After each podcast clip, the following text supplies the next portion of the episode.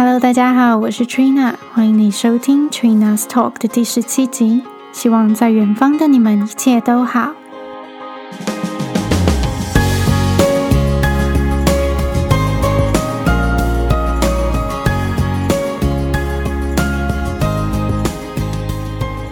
今天这一集呢，想要来聊聊一些当你在英国被聘用时所需要走的文书流程有哪些，以及当你要转职时有什么细节是需要注意的。我前一阵子在 Instagram 上面跟大家说，我十二月的时候要换工作了。那我所有的文件都已经签完了，现在就是在等新工作开始。那其实这一段时间呢，我是还还一直在工作的，因为就是在两个月的交接期内，这个新的工作机会呢，其实是一个升职的机会，然后也跳槽到同一个集团底下的另一间媒体代理商。那我自己是很期待，也有一点紧张，因为嗯是。一个新的工作机会嘛，又是一个新的环境要适应，然后我又是在封城的情况下要加入一间新公司，因为即使现在英国的封城是到十二月二号截止，之后不晓得会不会再继续封城，但是显然的公司不会让员工进办公室工作嘛，所以就势必是我要在一开始加入的时候就是远距离上班，所以还蛮新鲜跟刺激的。如果你好奇更多关于英国的生活近况的话呢，在 Instagram 上追踪 Trina's Talk，那我也会把链接放在资讯栏里。那在今天的节目开始之前呢，想先跟大家说的是，我在英国是用配偶签证工作的，所以这一集的经验分享就不太会涵盖到关于 Tier Two 工作签证的申办流程。以及如果你需要公司帮你申办工作签证的话，会遇到什么样的问题等等的。但是呢，大家也不要太灰心，因为这一些我没有的经验呢，我都会透过月圆人物专访来想办法补足大家的好奇心，当然还有我个人的好奇心。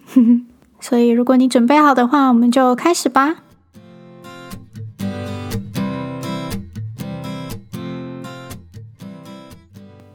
以我自己跟我朋友的经验来说，如果今天你面试的是一份全职的工作，那你都已经面试到最后一关的话，你就是在等人资通知你结果嘛。那蛮多时候呢，人资都会先打电话口头告知你结果。那如果你幸运被录取的话呢，之后他们也会再寄一份书面通知，叫做 offer letter。那这个 offer letter 它上面会包含了蛮多重要的资讯，像是你的职缺名称、公司名称，以及你的薪水、福利、上班日期，然后还有一些相关的重要资讯等等。那这个 offer letter 通常就是只有一页或两页，然后需要你签名再寄回去给对方的人资。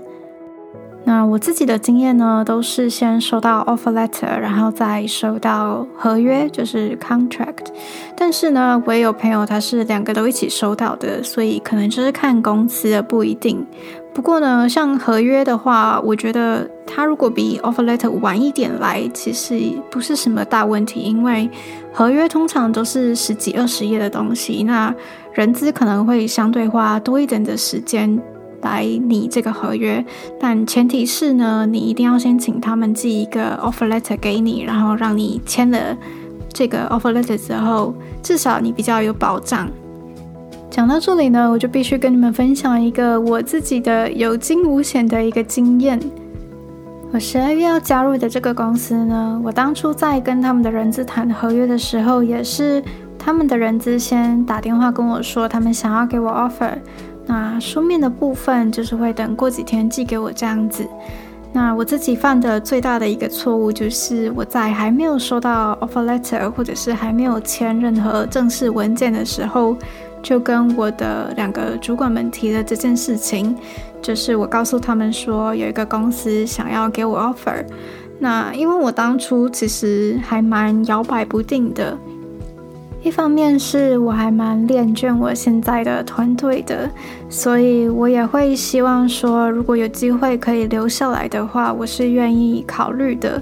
那当然，这个留下来的机会一定要是薪水调整过后，然后职位名称也调过之后。那另一方面呢，是我也很希望有一个新的开始，所以我自己是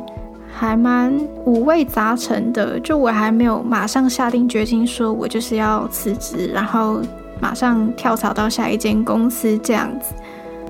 不过我其实，在几天之内就收拾好情绪，然后也决定说，无论如何，我就是要离开目前这间公司。那我也很幸运，最后就是是有收到 offer letter，然后还有合约的签完名之后，我才正式的写了一封离职的 email，通知我的上级主管们。那今天如果你是一个想要在原公司升迁或者是加薪，但是碍于种种原因而没办法达到目的的人，其实，在英国职场还蛮常见的一点是，蛮多人会用外面公司给自己的 offer 来告诉。我的雇主说：“你看，外面有公司想要挖角我，那你是不是该让我加薪了？或者是你是不是真的该让我升迁了？那这其实都很常见。然后我自己身边的同事也有一些是透过这样子的方式来顺利升职的。如果是这个情况的话呢，一定要记得，就是请新公司先发给你一份文件，可能是 offer letter，或者是。”合约，然后你签完约之后，你至少有一个保障，然后你也可以用这个签过的正式文件去跟你现在的公司谈你想要的升迁机会，因为我们都不想要看到两头落空的情况发生嘛。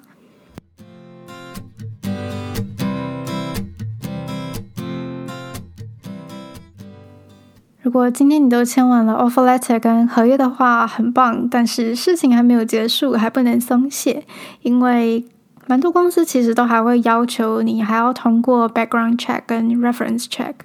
那第一个部分就是背景调查，这个部分其实相信大多数的人应该都是会通过的，因为只要你没有犯罪记录，在当地的犯罪记录，以及你在移民署那边没有什么不良记录的话，应该都是没有什么问题的。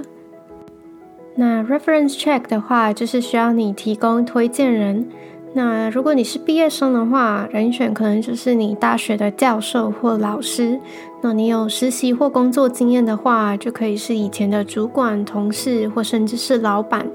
但我会强烈建议你提供的人选，至少要是跟你有维持良好关系的人，因为当公司联系这些人时，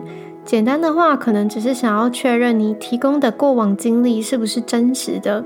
复杂的话，公司可能就会想要知道你的个人风评或甚至是能力可信度。所以在人选的部分上，就是大家要小心挑过。以我自己的经验来说，我在伦敦的第一份工作，那时候，呃，公司其实是有要求我要提供 reference，那我就是。把我在英国研究所的指导教授的联系方式给他们，那这个我当然就是有征询过他的同意。我那时候在毕业的时候，我在找工作的时候，我其实就有先写信跟他说，就是希望他能够当我的工作上的推荐人，这样。那他也很乐意的说 OK，所以之后我也就没有再额外的征询他的意见。那有需要的时候，我就会把他的名字填上去，这样子。而我以往工作过的公司，其实他们都有提供我 reference。像第一份工作的话，那间公司就是提供给我一个他们人资的 email 地址，告诉我说，如果你的新工作有需要推荐人的话，你就把这个 email 地址给他们。那我任职过的第二间公司呢，他们的做法就稍微有点不一样。他们就是开给了我一张像证明书的东西，就是证明我在某段期间内是真的有在他们公司任职过什么职位。那我现在任职的这间公司呢，因为我其实还在上班中，就是虽然我已经提了离职，但因为还在交接期，我还没有正式的离开公司，所以。Reference 这个部分我还不太确定会是以什么样的方式拿到，但是，嗯、我在前几个礼拜的时候，其实有提供推荐人给我接下来要任职的新公司，因为他们就是有要求我要提供两个人给他们，那我就把我现在这间公司的主管，还有我大学指导教授的联系方式给新公司，这样子。所以总归一句，其实每一间公司的要求可能都会稍微有一点点不一样，可能很严格，也可能很随意。但总归一句，就是平常就是要多累积人脉，然后不要害怕去问你的人脉说能不能够当你的推荐人。基本上只要你是有礼貌的问，我觉得蛮多数人如果是跟你有共事过的，然后你们都有维持良好的。联系，那我觉得其实他们都是蛮乐意的。在欧洲职场，我觉得这是一个蛮常见的事情。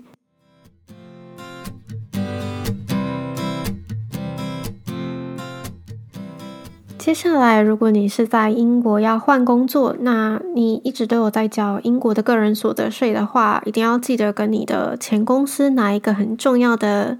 呃文件，叫做 P forty five。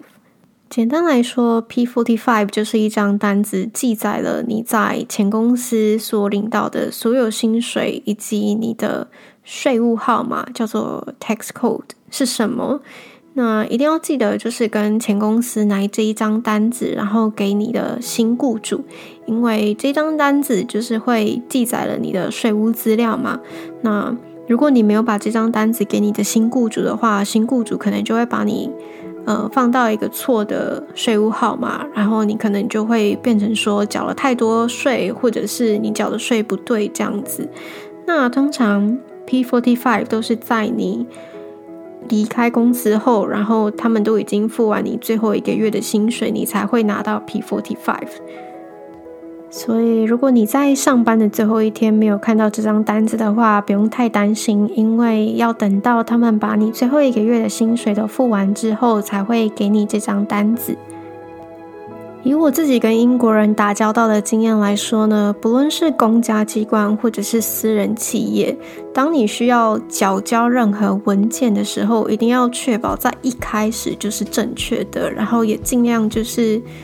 把所有文件都交齐交满，让他们不会有挑你毛病的地方。因为一旦他们需要改正任何可能一个小细节，都会拖非常久，不是说几天而已，是可能几个月，甚至是一年的时间。像前面说到的，如果他们把你放到